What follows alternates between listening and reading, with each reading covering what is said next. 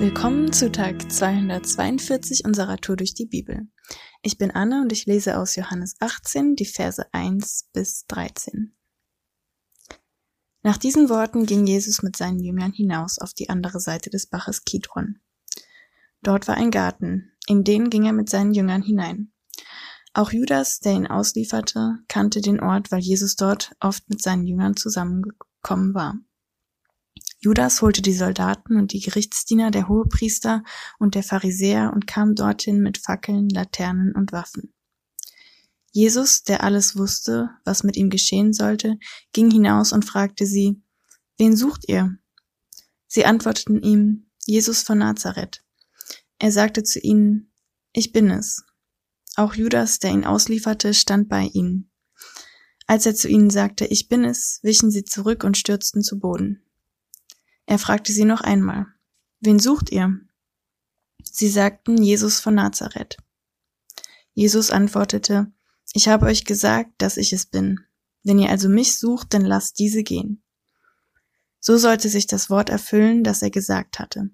Ich habe keinen von denen verloren, die du mir gegeben hast. Simon Petrus, der ein Schwert bei sich hatte, zog es, traf damit den Diener des Hohepriesters und hieb ihm das rechte Ohr ab. Dieser Diener aber hieß Malchus. Da sagte Jesus zu Petrus, steck das Schwert in die Scheide. Der Kelch, den mir der Vater gegeben hat, soll ich ihn nicht trinken? Die Soldaten, der Hauptmann und die Gerichtsdiener der Juden nahmen Jesus fest, fesselten ihn und führten ihn zuerst zu Hannas. Er war nämlich der Schwiegervater des Kaiphas, der in jedem Jahr Hohepriester war. Bei der Vorbereitung dieses Podcasts dachte ich mir, das ist doch das reinste Kuddelmuddel.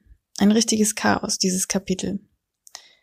Ich wollte ein Thema oder einen Fokus festlegen, aber Johannes springt beim Erzählen so oft um.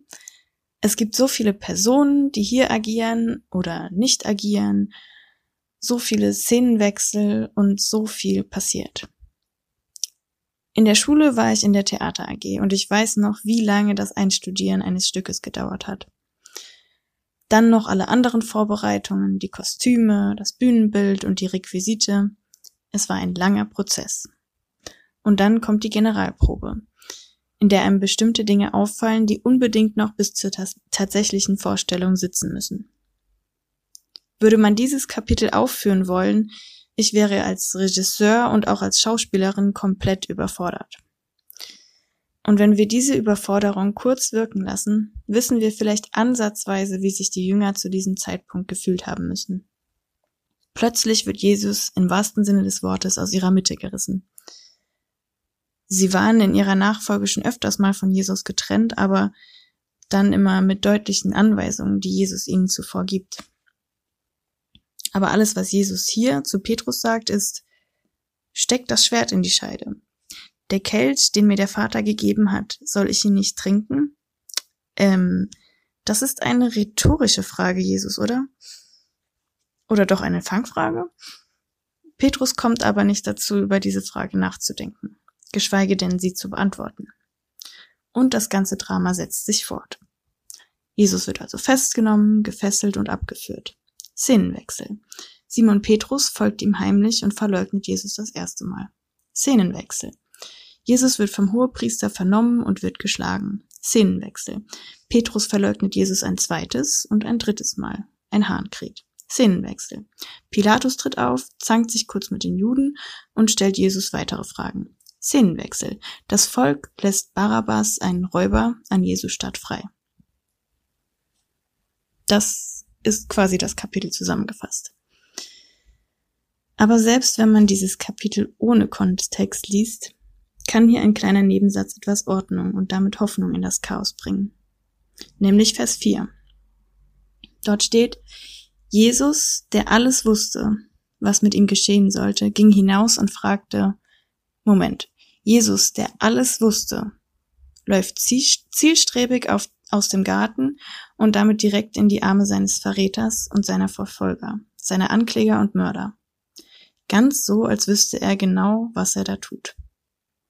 Hey, egal ob es die Jünger sind oder ob du es bist, jeder erlebt mal Chaos. Egal, ob du ein Theaterstück aufführen willst oder ob du versuchst, dein Leben oder vielleicht nur deinen heutigen Tag zu planen oder zu ordnen. Sei gewiss, dass es jemanden gibt, der weiß, was zu tun ist, weil er nun mal alles weiß. Jesus wusste damals, was zu tun war, und er weiß es auch heute, und er wird es auch morgen wissen. Er hält alles in der Hand, und er hat den absoluten Masterplan.